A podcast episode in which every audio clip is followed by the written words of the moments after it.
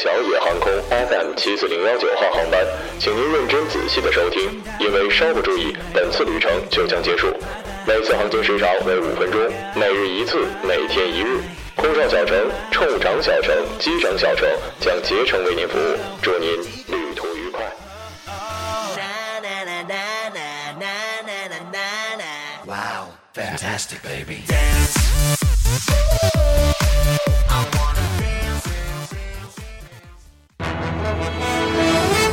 各位听众，晚上好。晚上好。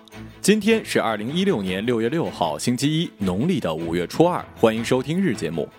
一九八三年的今天，郭敬明出生于四川省自贡市，中国作家，上海最是文化发展有限公司董事长，最小说等杂志主编。高中时以第四维为笔名，在网站榕树下发表文章。今天的节目主要内容有：二十二岁小伙迟到被罚俯卧撑，持菜刀砍领导；裸体男子当街抱紧女子，不停乱动；男孩划破六十一个椅座，家长赔偿一点三万；缅甸新娘寄钱回家，余生留在中国。下面请听详细内容。陈某供述称，案发的前两天，他早上上班迟到了两分钟，按照单位的要求要做俯卧撑，我已经做完了十个俯卧撑，他还是让我继续做俯卧撑，我没有理他，我们因此发生了矛盾，结了仇。陈某称，案发的当晚八点左右，他喝了酒，心里越想越烦，就想打葛某。回到宿舍的路上，他捡了一根木棍，又到附近的超市买了一把菜刀，随后来到了葛某的宿舍。进屋之后，我站在他旁边三四秒，我以为他会道歉，但是他突然起身，我怕他会先打我，我就用棍子打了他的头，然后用菜刀砍了他的头部一下。公诉机关认为陈某持刀故意伤害他人的身体，致一人轻伤二级，建议判有期徒刑十个月至一年四个月。小陈呐、你应该是干销售的吧，或者是安利吧，不然怎么会有这么特别的公司管理呢？领导那是器重你。古话说，身体是革命的本钱呀。再就是也怪你，要是我在你们公司，一天都待不上，因为我活称这辈子就没有做成功过一个。胸襟百千丈，眼光万里长。我把。六月四号的十七时许，群众反映有一精神病在广福路西环桥底下闹事。民警赶到案发现场之后，旁边的一名中年男子称是该男子的父亲。在场群众反映，刚才有一名女青年步行经过这里的时候，突然被该名男子抱住，随后在群众的帮助之下解脱，但该名女青年已经离开了现场，无法联系。网传视频显示，一名赤身裸体的男子骑在了一名年轻的女子身上，不停地乱动。一名路人试图将其拉下来，但其仍紧贴女子，最终是反手将其拉走，女子才得以逃脱。在这里呢，也是真的要提醒各位女性朋友，是夏天来了，你们呢和我们男生一样，喜欢自己穿的清凉一点、简单一点，但是在广大的男性同胞之中呢，还是有坏人的，还是有傻子，不止于欣赏，而是选择了不堪的真实行为，真的太给我们男性丢脸了。我在这里强烈的谴责，并且希望在精神不正常的家属们好好管好你们的病人，好吗？其实最好的办法呢，就是赶紧找一个男朋友，最好像我这样高大威猛的。那么谁还敢对你怎么样呢？歌声是那么样的凄凉。最近二十辆八路公交车的六十一个真皮座椅都被划破了。在追查一个月之后，昆明公交二十二车队终于抓到了现行。有谁能想到划伤这些椅座的人竟然是三名小学生？记者从二十二车队了解到，拥有真皮座椅的公交车一共有二十辆。今年春节之后才开始投入到了八路公交车线路上运营载客。五月初，有公交司机发现个别的真皮座椅被划破了。刚开始我们以为是偶然情况，可能是被乘客携带的行李所划破。可是没想到，经过了几天，这批公交车几乎每一辆车上座椅。经过昆明市公安局交警分局的调解，三名小学生的家长共同同向昆明公共五公司赔偿了一万三千八百元的维修费。目前这些破损的座椅正在逐一更换。当然了，我相信孩子们都是善良的，他们这么做呢，可能就是好玩，并不是真的想破坏公物。希望这三位孩子的家长回家也不要打他们，好好的跟他们说一说，这样是不对的。最后呢，让他们没事听听充满正能量的广播以及公众号，比如马小成、马小成、马小成啊。在这样的好媒体熏陶之下，想没出息都难呐、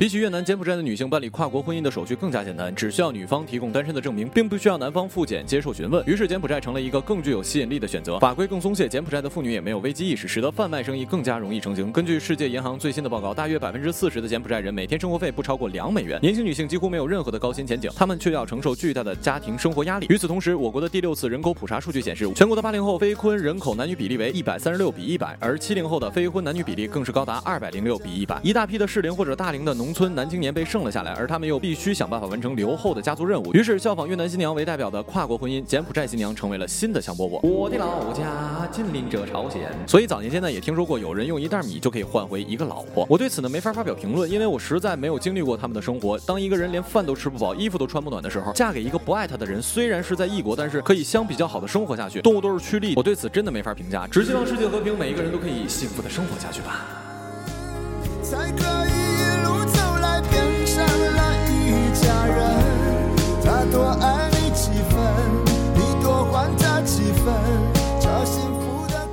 今日人物中山，因为自小脑瘫导致行动不便，内江七中十八岁的高三女孩中山，在十二年的求学生涯之中，只能靠家人接送，母亲、外公和爷爷成了她最坚实的拐棍儿。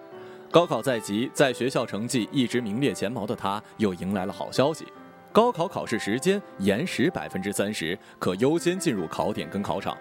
平时考试的时候，语文跟数学时间很紧，文综基本答不完。得知这一好消息，中山直言他很高兴，至少可以把题目全部做完了。在母亲江友芳和内江七中高三四班班主任陈坤看来，中山学习十分努力，付出总比别人更多。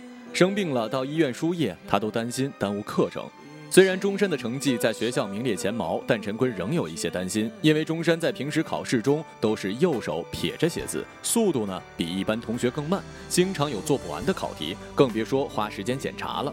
英语还好，语文和数学勉强能做完，但是作文写的仓促，做数学题很紧张，影响思考。陈坤说，写字速度慢对于中山来说，影响最大的是文科综合。文科综合三个题目，他两个半小时之内基本只能做两科半的题，也就相当于五十分钟的题基本放弃了。获准高考延时，陈坤认为只要中山正常发挥，考个本科院校问题不大。但他的这种情况，读什么专业有利于今后的就业呢？陈坤希望社会各界人士能给予中山提出好的建议。中山本人也对大学充满了憧憬。他说：“希望可以考取北京或者上海等地的大学，学习英语专业。毕业之后从事翻译工作，翻译一些文学名著。”一天我有属于我的天。好了，以上就是本期节目的全部内容，感谢各位的收听，我们下期节目再见。再见。在最高点，趁着叶片往前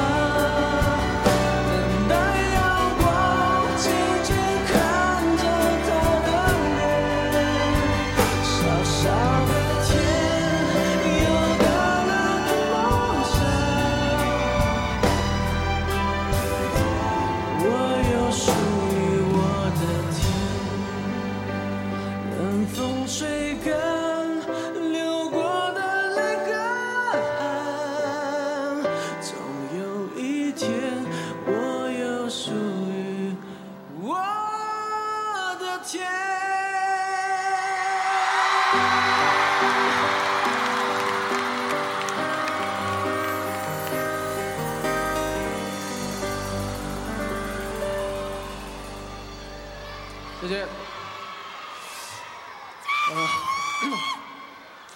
很热啊，不好意思啊。